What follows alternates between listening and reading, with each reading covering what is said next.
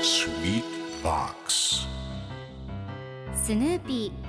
ーそれはチャールズ・シュルツが1950年から50年もの間描き続けたアメリカの漫画「ピーナッツ」に出てくるオスのビーグル犬。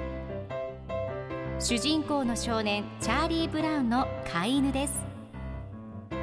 気が弱くて自分に自信が持てないチャーリー・ブラウンをはじめいろんな個性を持つ子どもたちが繰り広げる人間模様に人生の哲学を感じるのは私だけでしょうか？Peanuts Dictionary. Peanuts Dictionary. Peanuts Dictionary このコーナーではスヌーピーを愛してやまない私高木マーガレットが物語に出てくる英語の名台詞の中から心に響くフレーズをピックアップこれを聞けばポジティブに頑張れるそんな奥の深い名言を分かりやすく翻訳していきますそれでは今日ピックアップする名言はこちら A girl who said she was an old friend of yours calling from out of the blue A girl who said she was an old friend of yours calling from out of the blue お兄ちゃんの幼なじみだという女の子が突然ごめんなさいだって今日のコミックは1989年7月20日のものです。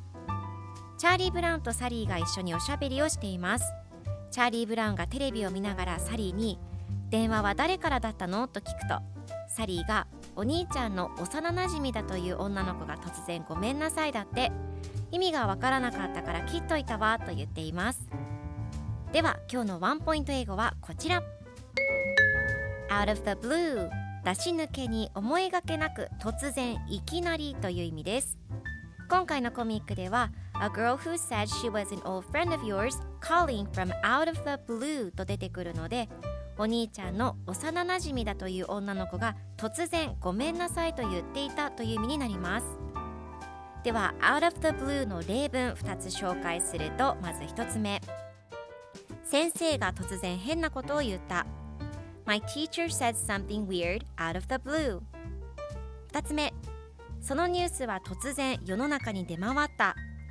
The news came out of the blue それでは一緒に言ってみましょう Repeat after me Out of the blue Out of the blue Good job!